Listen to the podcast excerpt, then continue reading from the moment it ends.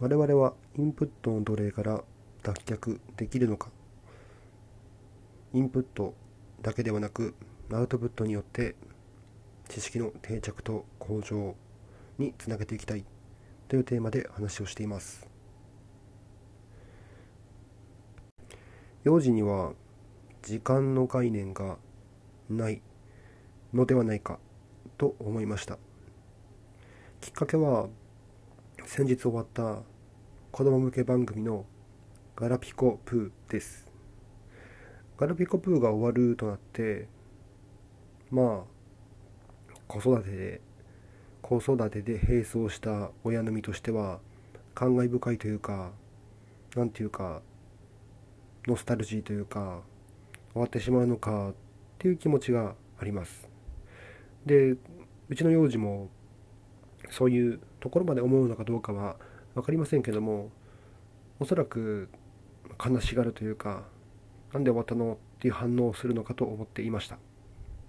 ただいざ次の4月からの番組「ファンターネ」が始まってしまうと全くガラピコブーのことは振り返らず顧みずにファンターネのキャラクターに没頭していて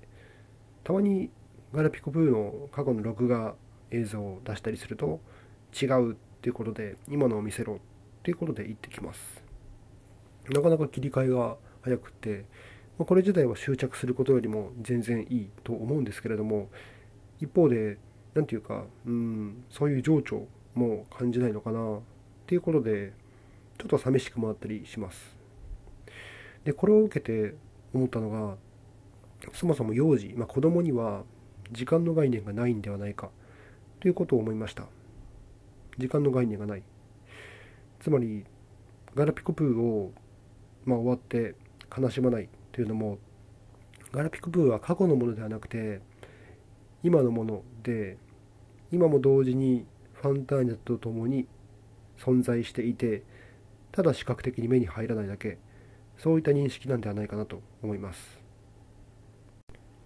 例えば最近たまに聞く話で幼児は、まあ、子供は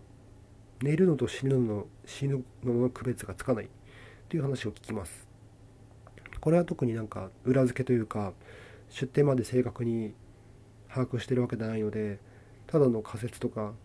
ただの思いつきの可能性も高いのでそれ自体が正しいとまでは思いません。ただそれを聞くと近い話なんじゃないかなと思って死ぬ死ぬのの区別がつかない。つまり未来において寝た後の未来において自分が起きることのイメージがつかない。っていうことになるんじゃないかなと思います。だから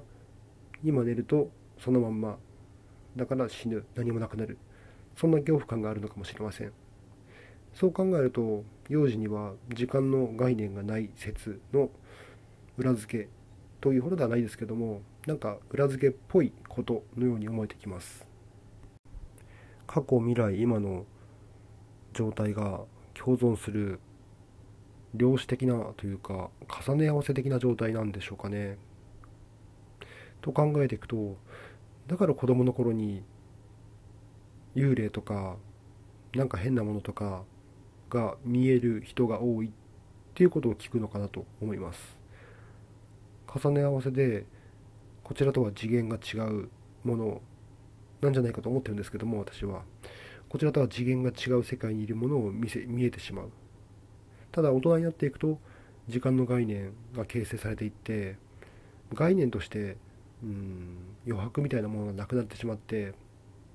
で見えなくなる。というのがあるんじゃないかなと思います。ということで今回は子供向け番組の切り替えの速さから幼児と時間の概念について話をしました。それではまた。